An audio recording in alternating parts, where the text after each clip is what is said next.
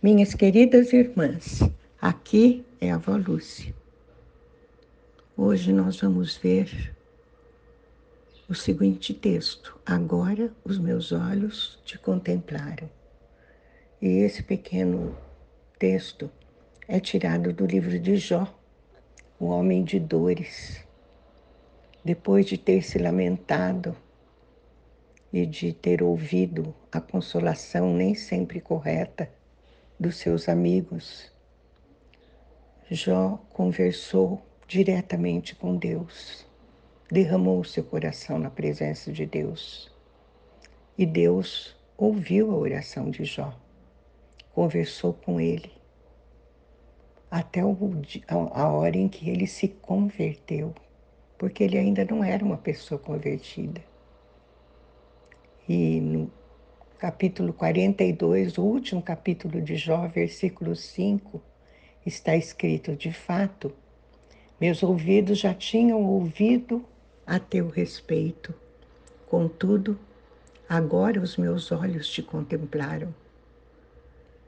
É, outra tradução diz o seguinte: Antes eu te conhecia de ouvir falar, mas agora viram-te meus olhos. Que bonito, né, minhas irmãs? Quer dizer, ou, ou, conhecer a Jesus de ouvir falar era uma coisa, mas contemplá-lo com os nossos próprios olhos é outra, bem diferente. E é isso que acontece com aqueles que vão, que entregam a sua vida a Jesus, vão conhecer a Jesus cada vez mais e ao Pai a quem Ele nos leva. João 17, de 1 a 3, diz o seguinte: Tendo dito essas palavras aos seus discípulos, Jesus levantou seus olhos para o céu e orou: Pai, é chegada a hora. Glorifica o teu filho para que o teu filho te glorifique, assim como lhe outorgaste a autoridade sobre toda a carne para que conceda a vida eterna a todos os que lhe deste. E a vida eterna é esta: que te conheçam a ti, o único Deus verdadeiro, e a Jesus Cristo, a quem enviaste. Pai, esta é a tua palavra. Concede-nos a graça de conhecer-te cada vez mais, meu Deus. A ti, Pai, e a Jesus também e conhecer também ao Espírito Santo, a Santíssima Trindade, para que cresçamos no amor a Ti e aos irmãos. Te pedimos em nome de Jesus. Amém. Vejam, minhas irmãs, Jesus havia conversado longamente com os seus amigos, com os seus discípulos, e no final, na última ceia, né, ele mesmo fez uma oração que está no capítulo 17 de João.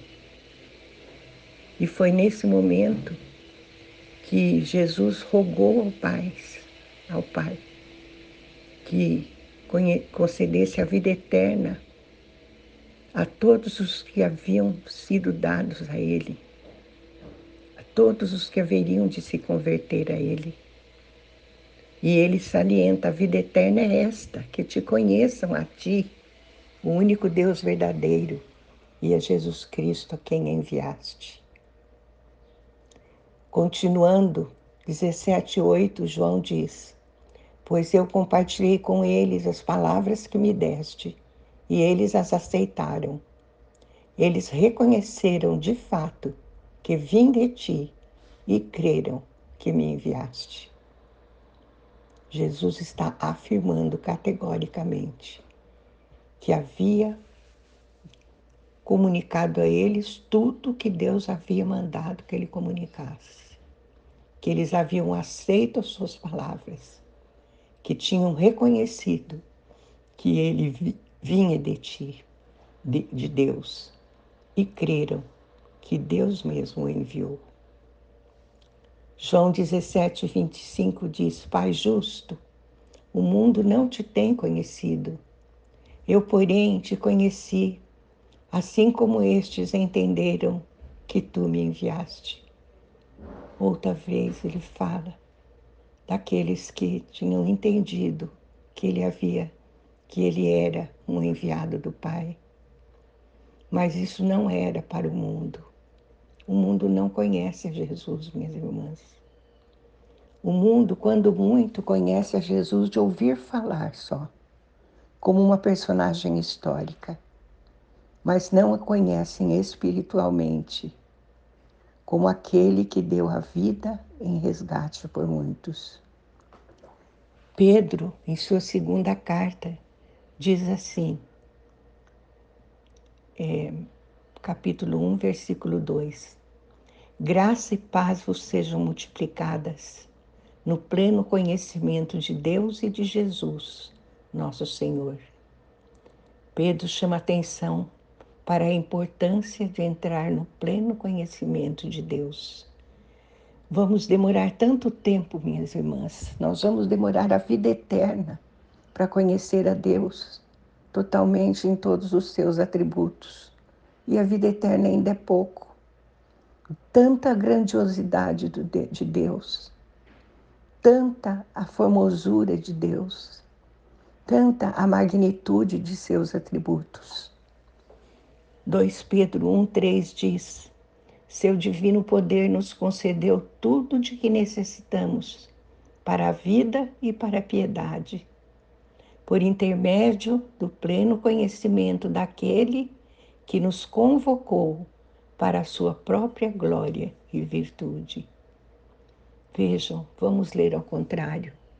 Deus nos convocou para a sua própria glória e virtude. E cada vez que nós conhecemos um pouquinho mais a Deus, Ele nos concede o seu próprio poder, o poder que necessitamos para a vida e para a piedade. Amém? Vamos orar. Pai querido, eu não quero conhecer-te só de ouvir falar. Eu não quero te conhecer, meu Deus, de ter ouvido falar a teu respeito, mas eu quero contemplar os teus olhos, com os meus olhos, os teus olhos, Pai. Eu quero crescer no conhecimento de Ti, porque isso é importante, Senhor. É tudo o que necessitamos para a vida e para a piedade.